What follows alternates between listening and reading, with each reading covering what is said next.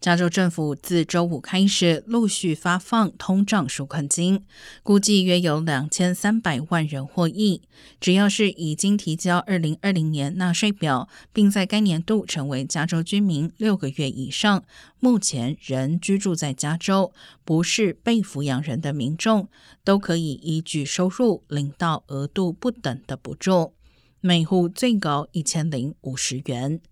在二零二零年纳税申报表中提供银行账户信息的人将获得直接存款，估计百分之九十的人将在十月底前收到款项，其余款项将透过寄出借记卡发放。